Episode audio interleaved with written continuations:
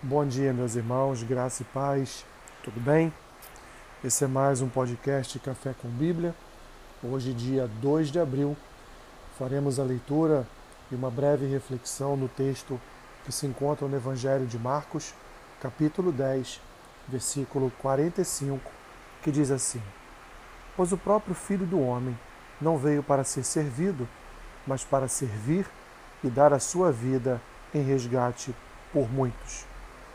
Meus irmãos, o, o enredo dessa história nos traz um pedido feito pelos irmãos Tiago e João, filhos de Zebedeu, que foram até Jesus e pediram a ele que assim que todos estivessem na glória, que lhes fosse permitido assentarem-se um à direita e o outro à esquerda de Jesus. Jesus então responde a eles que eles não fariam, não faziam, aliás, a mínima ideia do que estavam pedindo a ele, dizendo a eles que eles não seriam capazes de tomar do cálice, do cálice que ele tomaria e muito menos participar do batismo que Jesus participaria. O cálice, referindo-se ao cálice da ira de Deus, o derramar da ira de Deus sobre Cristo no seu batismo, no seu batismo de morte, no seu batismo da cruz. Portanto, Jesus deixa claro para, para Tiago e, e para João que eles, mesmo achando que poderiam, eles não poderiam é, fazer aquilo que Jesus faria, portanto, evidentemente não não deveriam estar assentados ao lado de Jesus, na posição que Jesus viria a ocupar, a ocupar na glória. Os outros discípulos, evidentemente, ficam perturbados com esse pedido. Então Jesus mais uma vez intervém e explica a eles definitivamente que, na verdade, o reino de Deus é ao contrário do que eles pensavam.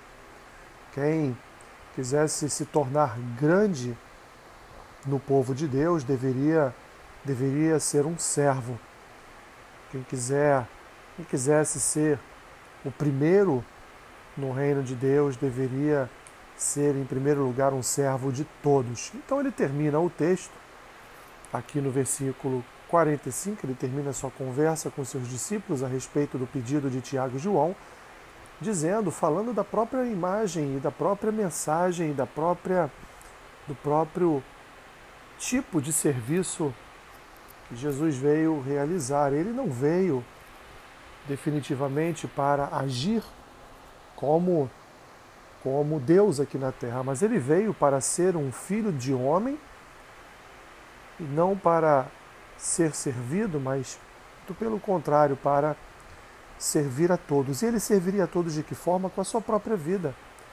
Ele serviria como cordeiro pascal, como cordeiro vicário, para através da sua morte, para através do derramar do seu sangue, ele então reconciliasse um povo com o seu Deus e os pecados desse povo fossem perdoados e eles fossem restaurados para viverem aqui na terra em novidade de vida e também serem preparados para o futuro, o futuro de uma ressurreição e de uma vida de uma vida eterna. Assim, meus irmãos, é, não busque posições na igreja, não busque estar numa posição em que todos queiram te servir, mas busque, em primeiro lugar, meus irmãos, servir ao próximo, servir aos seus irmãos, evidentemente não com o intuito de, de um bom galardão ou de ser é, o maior no serviço da casa do Senhor, mas com o intuito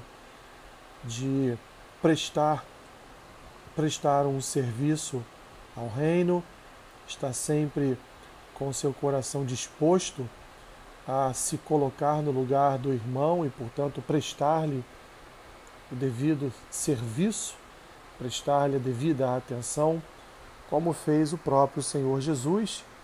Porque Jesus, meus irmãos, ele não veio, como ele mesmo declara, não veio para ser servido, mas ele veio para nos servir e nos conduzir à vida eterna. Obrigado, Senhor. Obrigado pelo teu serviço.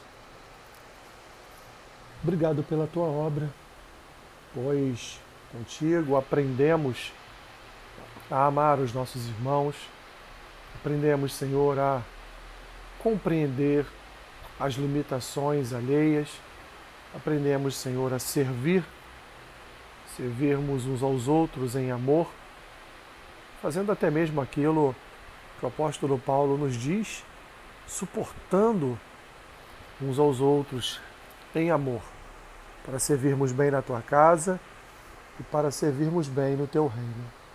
Abençoe, Senhor, neste dia o meu irmão, a minha irmã, dá graça a cada um deles, ajuda-os em suas limitações e que eles possam se lembrar, Senhor, que melhor é dar do que receber. Assim eu oro em nome de Jesus. Amém. Que Deus te abençoe rica e abundantemente. Amém.